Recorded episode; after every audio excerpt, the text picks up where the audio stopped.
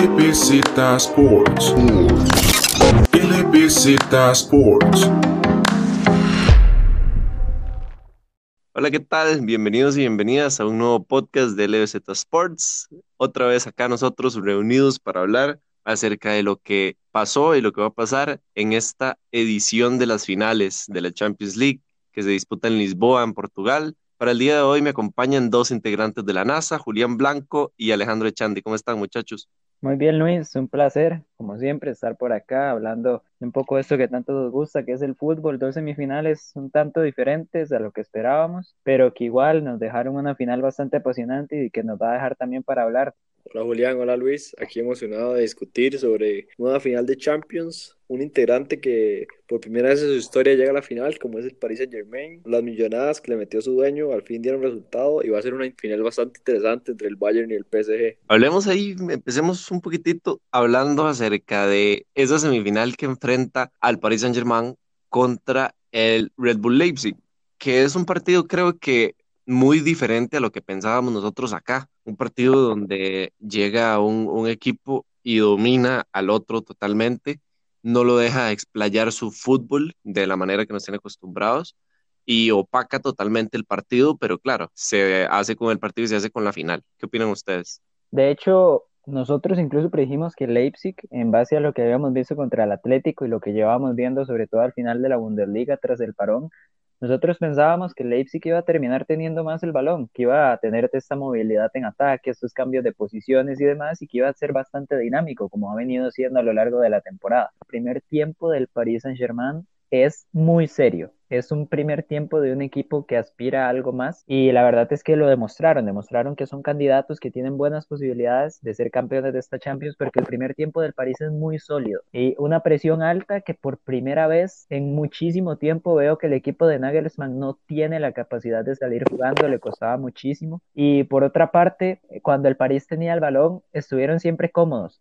Ander Herrera entre líneas, Neymar bajaba también entre líneas, Marquinhos y Paredes salían muy fácil, siempre tenían buenas opciones de pase y arriba un, un Mbappé que si bien pues siempre va a ser un crack, siempre va a marcar sus diferencias, el jugador del partido a mi parecer y el que estuvo en otra noche soñada en Lisboa, que cuidado vuelva a tener otra más, fue Ángel Di María. Sí, un Ángel Di María que se debe, tiene unas memorias en Lisboa de esa final soñada contra el Atlético de Madrid que marca ese importante gol. El PSG cambia con las dos figuras de Di María y Mbappé es un PSG completamente diferente, mucho más confiado, mucho más tranquilo y tuvo para golear a Leipzig todavía más.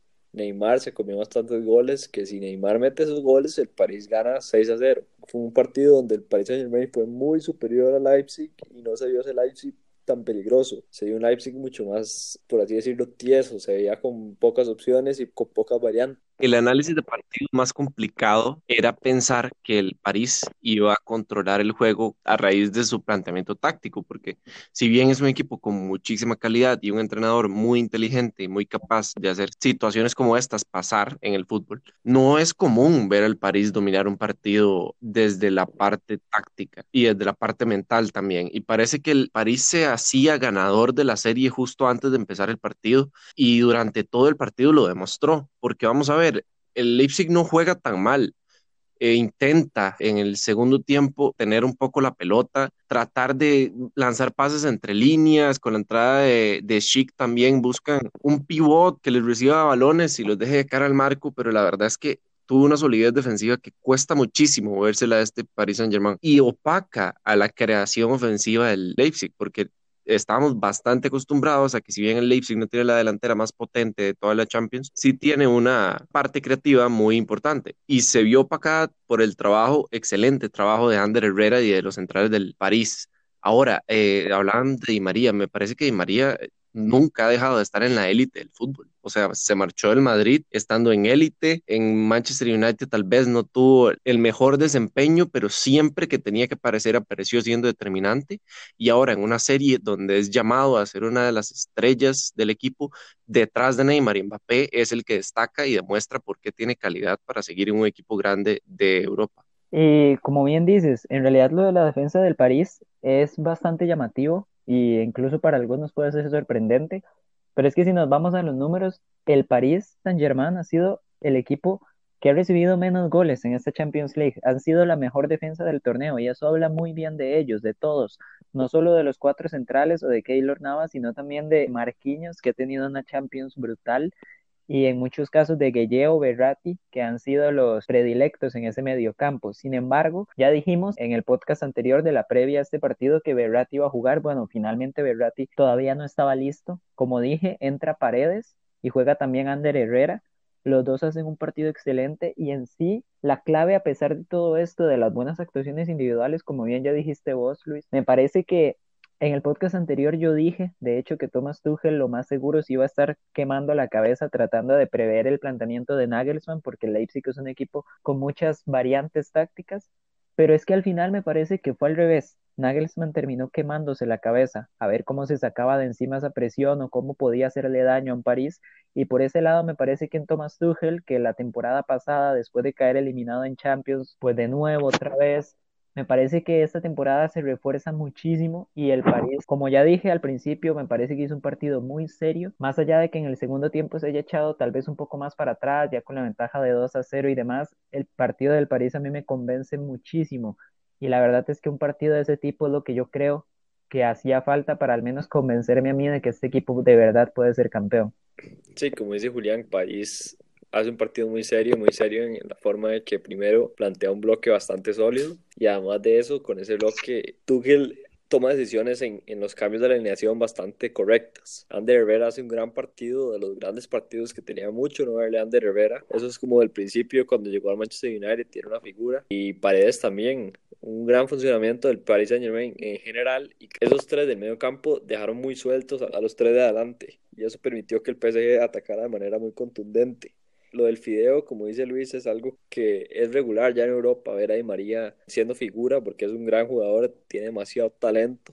Y es cuando uno se pregunta por qué no ha dado la talla con Argentina y con Messi, ¿verdad? Pero bueno, es un gran jugador y el PSG tiene grandes armas y tiene gran banca, eso es lo increíble. Tiene a Icardi en la banca, al propio Chupomotín, que es un revulsivo, muchas opciones, mucho talento y cuidado el París le hace un buen, muy, muy buen partido al Bayern y se lleva la primera orejona. Sí, creo que todos coincidimos en que el equipo dominante del partido, aunque no se veía tan dominante en la previa, fue el París. Y si nos vamos a los números y si nos vamos a la estadística y a lo que era más probable que pasara, pasó el París Saint-Germain. Y eso es lo que la gente tenía en la cabeza que iba a suceder. Y otra cosa que tengo en la cabeza es que no me puedo sacar de la mente que los dos partidos de semifinales fueron muy parecidos. O sea, son partidos muy, muy dominados por un equipo que no necesariamente tiene todas las ocasiones del partido, pero que sabe perfectamente cómo controlar los tiempos. Hace dos goles en el primer tiempo, otro en el segundo, y es que me parece que es calcado el partido del Bayern contra el Lyon. Tomando en cuenta también que el Lyon empieza muy bien ese partido. El partido del Lyon en los primeros 20 minutos es brutal. Le pega hasta una pelota en el palo al Bayern. Tres ocasiones que en caso de haberlas concretado hubiera generado interés en el partido, hubiera provocado tal vez un poco de preocupación en el Bayern y hubiéramos visto a un equipo del Bayern viniendo desde atrás como hace mucho no lo vemos en Europa. Y creo que ese fue el fallo del Lyon, no tanto no jugar al ataque, porque la verdad es que el primer tiempo de Lyon fue bastante, bastante bueno, sino que el fallo de Lyon fue no concretar, no ser efectivo. Y después de, de, perder esa efectividad, el Bayern marca dos goles y parece como que se desconcerta totalmente el equipo de Rudy García y en el segundo tiempo el Bayern sale simplemente a controlar y anota un gol que le da la tranquilidad. Y aquí quiero recuperar yo lo que, lo que dijo Luis con respecto al partido del París y el Leipzig, y es que es cierto, el Lyon tiene primeros 20 minutos en los que mereció haber hecho un gol. Al menos un gol mereció haber hecho porque hicieron un planteamiento, el mismo planteamiento en realidad que le hicieron a la Juventus y al Manchester City, que es un 5-3-2, muy juntos por el centro, cerrando todas las líneas de pase para que no pudieran recibir. Y después de ahí apenas recuperaban con Depay, con Ekambi lanzar para que ellos produjeran arriba y con lanzadores muy buenos como Cacret, como Aguar o incluso los carrileros que también tienen su buena aportación en ofensiva. Entonces, los primeros 20 minutos del Lyon, además de ser muy fiel a su propio plan de partido, a sus propias capacidades, generaron muchísimo. El punto es que el Bayern, como venimos diciendo, y como dijiste vos, Luis, en la previa pasada, ahora sí recupero ese comentario, el Bayern parecía que se sentía ganador, que ya se sabían ganadores de la eliminatoria y así lo hacían parecer. Sufrieron, como ya dijimos, sufrieron en ese inicio de partido, pero a pesar de ello a mí me dio la impresión de que el Bayern siempre estaba tranquilo, de que aún con la posibilidad de verse 0-1 en el marcador, ellos sabían que podían remontar y sabían que se iban a terminar llevando la eliminatoria. Y justo cuando el Lyon falla sus oportunidades de Pay, luego de Cambi, de la nada, porque la verdad es que de la nada, y aquí hay una cuestión muy importante, el Bayern antes de empezar a jugar bien encontró el 1 a 0, una jugada individual de Nabri, excelente, un pase de Kimmich precioso y después de ahí Nabri prácticamente solo se inventó el gol. Y antes de estar jugando bien, ya el ir ganando 1 a 0 confirmó para mí esta idea de los alemanes de que ellos de verdad eran superiores Luego fue cuestión de tiempo marcar el 2 a 0 y en un segundo tiempo en el que Lyon ahora sí se tiró más para adelante, volvió a generar sus ocasiones, pero me parece que la verdad los alemanes siempre tuvieron el partido en sus manos. En mi caso yo no estoy tan de acuerdo con Julián, siento que el Bayern no siempre tuvo el partido en sus manos por esos primeros minutos. El Lyon tuvo hasta tres ocasiones claras para marcar un gol y creo que ese gol cambiaba completamente el partido mala suerte de los dos equipos menos favoritos en no anotar el primer gol, porque en los dos casos siento que cambiaría completamente el panorama del equipo, porque la presión se pasa al equipo contrario. ¿Y cuando hemos visto a este Bayern presionado? O este PSG presionado en esta Champions League. Al PSG lo vimos contra Atalanta y, y, a punta de sus individualidades sacó el partido. Y eso es algo que tiene el PSG, que con sus individualidades puede sacar los partidos. Pero en el caso del Bayern, me gustaría verlo en, un marcador en contra y ver cómo reacciona, porque en este caso siento que si el Lyon marcaba un gol al principio, hubiera sido un golpe grandísimo para el Bayern y era lo que le favorecía al Lyon, porque podía mantener su esquema de juego, su orden defensivo y su contragolpe, que era lo que más le gusta. Entonces creo que si el Lyon hubiera marcado un gol al principio, se le complica mucho la eliminatoria del Bayern y hasta pudieron haber quedado eliminados. Los dos favoritos de esta serie tuvieron suerte en ese aspecto, más en el caso del Bayern, que Memphis Depay botó un gol y después se cambia y pegó una en el palo, como dicen ustedes. Creo que este Bayern mostró que también tiene sus debilidades defensivas. No lo vi tan sólido defensivamente como se vio contra el Barça, tan ordenado. Lyon tuvo sus oportunidades y PSG no perdona como el Lyon. El PSG no es Depay el que cae el portero, es Mbappé o Neymar. Bueno, Neymar no ha estado acertado, pero Mbappé es de los mejores del mundo, ¿verdad? Quiero recoger esto que dice Alejandro, porque me parece muy importante. O sea, más allá de, que sabemos que el Bayern es el equipo que más goles lleva en esta edición de Champions, es un equipo que en partidos que gana, por abultada diferencia, generalmente recibe goles y generalmente no es un gol. Recordemos el 7-2 contra el Tottenham, el 8-2 con el Barça y recordemos también partidos en los cuales no recibe gol, pero tampoco es que no se lleva sustos. El partido, eh, estamos todos de acuerdo que pudo haber cambiado muchísimo con un gol. Pero ya dejando el partido de lado, porque creo que analizarlo es caer muchísimo en el análisis que le hicimos al partido del Paris Saint-Germain, voy a irme un poco al apartado individual. En Francia deben estar despidiéndose los compañeros de Aguar, porque quién sabe a dónde irá, pero en Lyon no va a seguir. Es increíble lo que juega ese muchacho, le da demasiada tranquilidad al medio campo del Lyon cuando está presionado, cuando no, cuando tiene que salir veloz cuando tiene que salir tranquilo, cuando tiene que poner pases largos, cuando simplemente tiene que hacerse poseedor de la pelota.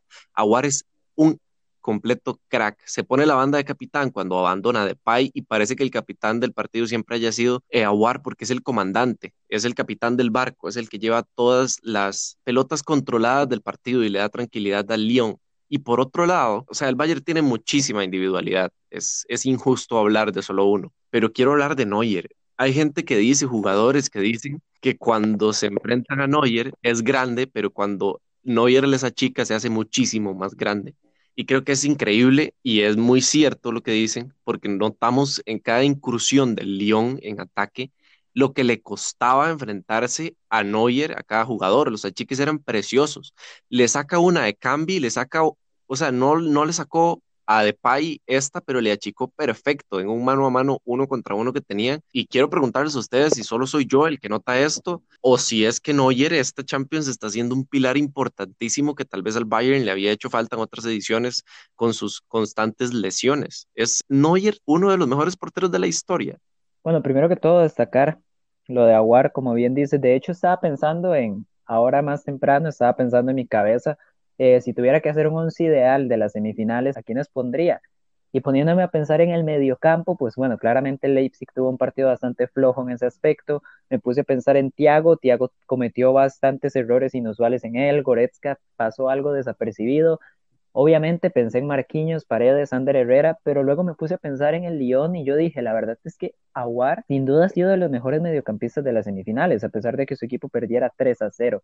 Y así lo ha sido a lo largo de toda la temporada. Me sorprendería muchísimo que Aguar siguiera una temporada más en el Lyon. Y por ahí cuidado porque Cacret, que es un jugador aún más joven, también me está dando muy, muy buenas impresiones en esta Champions. Pero ahora siguiendo a tu pregunta sobre Neuer, para mí no ha sido ese pilar que sí ha sido en otras temporadas, porque recordemos que Neuer cuando gana el Mundial en 2014 y después de ahí un par de años en adelante, Neuer fue sencillamente, si no el mejor, un top 3 de mejores porteros del mundo.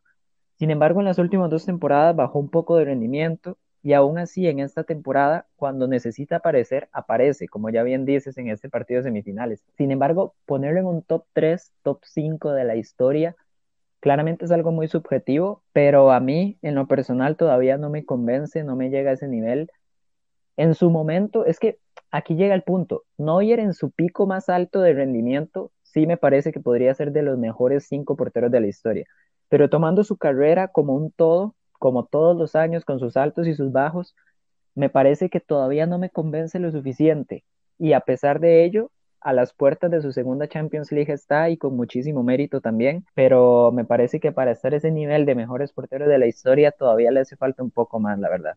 Sí, yo creo que Neuer ha sido, tal vez en su pico sí, sí pudo haber entrado en, ese ámbito, porque acordemos que Neuer lo que mejor tiene es el juego con los pies, es un portero que innovó bastante en ese aspecto y su tamaño lo ayuda bastante también en la chique. Como dice Luis, cada vez que se encaraba León contra Neuer, parecía que Neuer iba a ganar todas, porque les acortaba todo el espacio y los jugadores de León no lograban meterle gol como dice Julián, lo de Maxins, creo que es otro gran jugador, tiene 20 años, me gustó mucho lo que hizo, sí es cierto que cometía algunos errores en los pases, pero es, un, es un chamaquito y tiene bastante futuro Francia con esos dos mediocampistas del Lyon que son unos verdaderos cracks y parece que se van a ir. Bueno, muchachos, pasamos a, a una etapa un poquitito más complicada. No sé si me equivoco, pero es la primera vez que LBZ Sports hace un análisis de una final de Champions, muchachos. Sí, correcto. Empezamos, Julián. ¿Qué sentís acerca de ese Bayern que es tan favorito eh, para otras series para ti? Y también, Alejandro, ves la perspectiva más del fútbol lindo, de, llegar a, atacar y convertir, y que también hay que tener opinión y pensar en Navas, si va a jugar Navas, si no va a jugar. Empezando con esta cuestión de las lesiones, para mí, como tico que soy, además, claramente quiero que juegue Keylor Navas, pero la baja más importante o la que todavía eh, sigue siendo como la que más atención le va a poner Tuchel es la de Berratti. Ver si Berratti o incluso el propio Gueye van a poder superar las molestias y en caso de hacerlo, ya al 100%, pues saber si va a seguir con este medio campo Paredes, Ander Herrera, Marquinhos, o va a quitar a Herrera o a Paredes para meter a Berratti y a Gueye, ¿verdad? Para mí ahí es donde está la mayor incógnita. Después de ahí me parece que la alineación del París está muy clara. Thiago Silva, Kimpembe, Kerer, Bernat y arriba pues Mbappé y María Neymar. Y en el caso del Bayern, igual está la incógnita de Pavard porque como ya dije, Thiago y Goretzka no tuvieron su mejor partido contra el Lyon, de hecho el Bayern termina resolviendo ese partido por las bandas, tanto por sus laterales como por Nabri, y entonces a partir de ahí, Kimmich, que fácilmente podría ser el mejor lateral derecho del mundo con Alexander Arnold, de contención también fácilmente puede ser el mejor contención del mundo. Con Fabiño. bueno, para Luis con Fabiño, ¿verdad? Que no se note aquí que, que hay un red en el podcast. No, no, no, Julián, lo de Fabiño es, es brutal. Sí, sí, es brutal. yo soy más de Kimmich, he de decirlo también. Pero sí, lo de Fabiño es brutal. Ahora, teniéndonos a, lo que decía, pues bueno, si Pavard, similar a lo de Berratti o Gueye, si Pavard se logra recuperar del todo, cabe la posibilidad de que entre como titular de lateral derecho y Kimmich vuelva a la contención, ya sea con Thiago o con Goretzka. Ahí es donde estaría la decisión de Hansi Flick. Y me parece que de cualquiera de las dos maneras, ya sea Thiago, sea Goretzka, el hecho de tener a Kimmich en medio campo, refuerza mucho al Bayern, porque como ya digo, Kimmich, a pesar de lo que hagan Thiago y Goretzka, Kimmich es mejor en esa posición central. Y entonces a partir de ahí, ya teniendo en cuenta estas incógnitas, ahora sí quiero entrar en sí a lo que es el análisis del partido en general o análisis de, del contexto, de las sensaciones que me genera. Como ya digo, el París me demostró a mí contra el Leipzig que estamos de acuerdo, es el Leipzig, no es este equipo jerárquico campeón, ¿verdad? Pero igual es una semifinal de Champions. Y el París a mí me demostró que tiene la seriedad para poder ganar la final. Y por otro lado, el Bayern volvió a dejar esas dudas en defensa que más allá del 8-2, a mí ya me había dejado esas mismas dudas contra el Barcelona. Y curiosamente también en los primeros minutos del partido. Alaba y Boateng, de hecho, Alaba lo ayuda muchísimo su pasado como lateral y lo rápido que es para poder corregir. Sin embargo, Boateng me parece que es muy lento, me parece que es una defensa que sus dos centrales pueden sufrir muchísimo cuando tienen que correr para atrás y ahí es donde está la clave. Mbappé es uno de los jugadores más rápidos del mundo. Di María ya no tiene el mismo físico que cuando estaba en el Madrid, pero sigue siendo un jugador muy explosivo, muy determinante.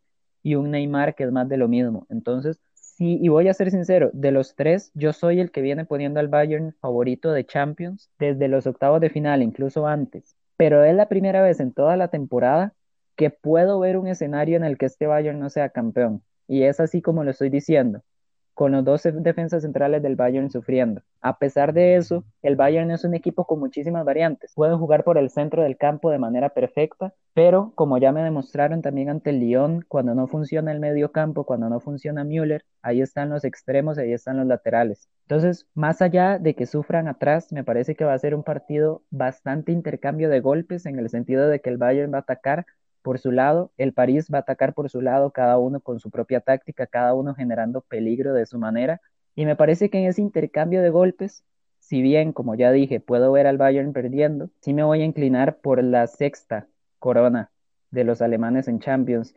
Y me voy a mandar con todo y marcador. No lo hicimos en semifinales, pero pongámosle un poco más de, de picante. Voy a decir que gana el Bayern 2 a 1, pero le va a costar, de una vez lo digo, va a sufrir el Bayern como dice Julián, es muy claro la debilidad del Bayern y el Lyon la, expuso y bastante.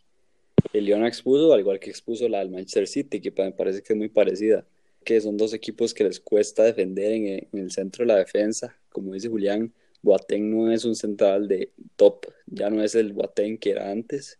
Cuidado juega Azule, no sé qué también estará físicamente Azule, pero se vio que el entrenador eh, Hansi Flick prefiere Azule. Alejandro, perdón que interrumpa, si no me equivoco, Boateng sale golpeado en medio tiempo y entra Zule. De hecho, eh, perdón, perdón también ahí por interrumpirte, Boateng ya había salido lesionado también contra el Barcelona, entonces probablemente sea un golpecito que viene arrastrando y le viene generando molestias y por qué no pueda estar Zule. A mí tampoco me parece viable corriendo hacia atrás Zule, pero sí, sí considero que sería mejor que Boateng en ese contexto. Sí, entonces hay que ver qué, qué variante hace el entrenador y creo que otra variante bastante clara y que debería de hacer para mejorar y reforzar ese medio campo es el cambio de Goretzka y Kimmich y pasar a Kimmich al medio campo. Goretzka, si bien ha cambiado mucho su perfil y se ha vuelto un jugador más físico, más defensivo, que no, no hace un mal trabajo, no es lo mismo que tener a Kimmich ahí. Kimmich le da mucho más seguridad al equipo en caso de que, digamos, Thiago se equivoque, que él sabe que está Kimmich atrás y Kimmich corrige todos los errores que hace el, el Bayern. La clave del París es que se mantenga bastante ordenado, de un bloque fuerte y aprovechar sus delanteros en velocidad.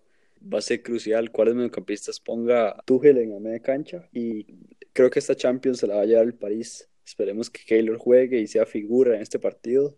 Y yo no soy de ninguno de los dos equipos, ninguno de los dos equipos me gustan, pero creo que el París se va a llevar este partido y se lo va a llevar igual como se lo pudo llevado el Lyon a contragolpe, marcando diferencia con sus figuras. Y en este caso creo que el París no se va a equivocar frente al arco y va a ganar 3 a 2 contra el Bayern. Por cierto, el dato, ¿no? Si Keylor Navas gana esta Champions League, se convierte en el portero con más orejonas en la historia, que no es para nada poca cosa. Sí, de momento está igualado con Casillas ahorita. Eh, hay varios, hay varios porteros que han ganado tres a lo largo de, o sea, contando la, la Champions como desde el primer año que inició en los 50, contando así, a pesar de que haya cambiado el formato, hay varios porteros que han ganado tres, pero ninguno ha llegado a ganarla cuatro veces. Bueno, sí, eh, vamos a ver, lo que yo interpreto de este partido es, no es mucho más de lo que ustedes interpretan. O sea, es un partido que va a ser muy de ida y vuelta. Ninguno de los equipos sabe que el fuerte de ellos es su defensa, porque así no lo es. Pero sí es cierto que veo más compacto al Paris Saint-Germain que al Bayern Múnich. Si bien veo un París con dos pilares defensivos bastante bien marcados, Kimpembe que viene haciendo las cosas muy bien y Thiago Silva que es uno de los mejores defensas del fútbol brasileño, y parados bien ahí y protegidos por Ander Herrera y, por Marquinhos, veo una defensa bastante sólida. Bernat lo hace muy bien, pero en cada equipo veo una debilidad y bastante marcada. En la, la del Paris Saint-Germain es claro que la debilidad es Kerer. Es un jugador que viene mostrando buenas cosas, pero no es un jugador que esté acostumbrado a este tipo de escenarios. Y si bien no lo ha hecho mal, tiene tal vez como ese margen de error que no tienen otros jugadores tan experimentados. Y creo que esa es la habilidad del Paris Saint-Germain, la banda derecha. Y si nos vamos también al lado del París, la banda derecha no es su debilidad, pero su debilidad es cuando no se encuentra su medio campo en su día, porque cuando Thiago se equivoca, Goretzka no está en su 100%, el Bayern es un equipo que le cuesta generar por el centro. Si Kimmich aparece, se puede suplir bastante bien esa falencia, digamos, del Bayern. Pero si no aparece Kimmich por el centro, si aparece por una banda, ahí es donde el Bayern podría sufrir un poco más. Y también en la defensa. O sea, por supuesto que, que lo que dicen de Boateng no es para menos. Boateng para mí, en mi, opinión personal, nunca ha sido un defensor de equipo top mundial, ni ha sido uno de los mejores defensores de, del mundo en ningún momento de su carrera.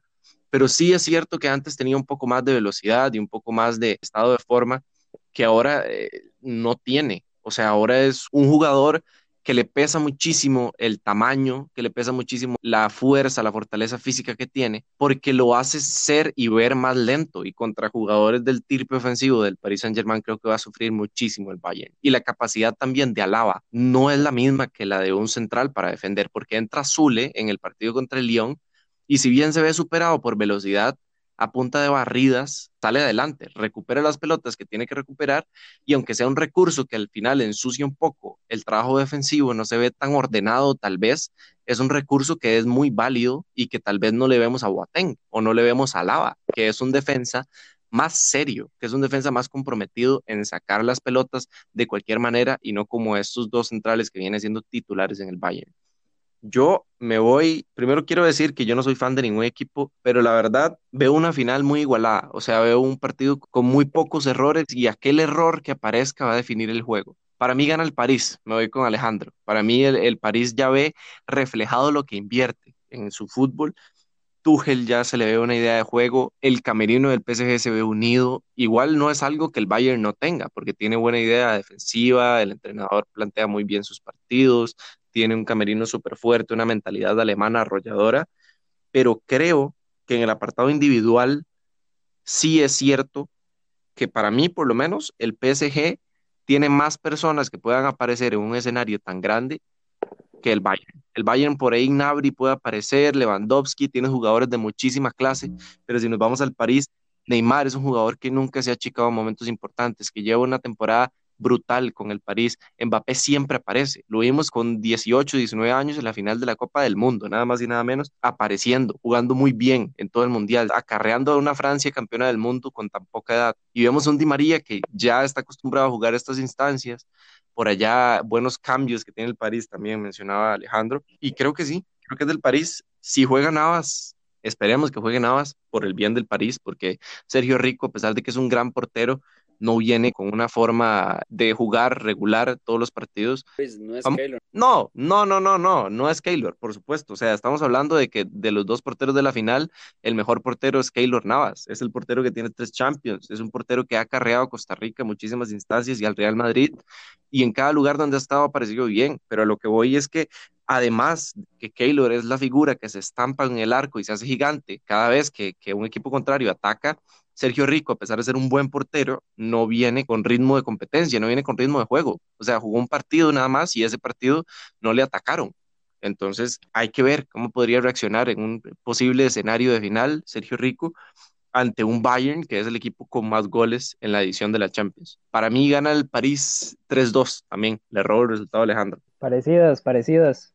Bueno, tenemos a Luis y Alejandro, que de hecho de ganar el París, como piensan ustedes, aquí sigo con los datos curiosos, de ganar el París sería apenas el segundo equipo francés en toda la historia que se deja la Champions, tras el Olympique de Marsella, que bueno, por aquel momento de hecho en una situación bastante similar.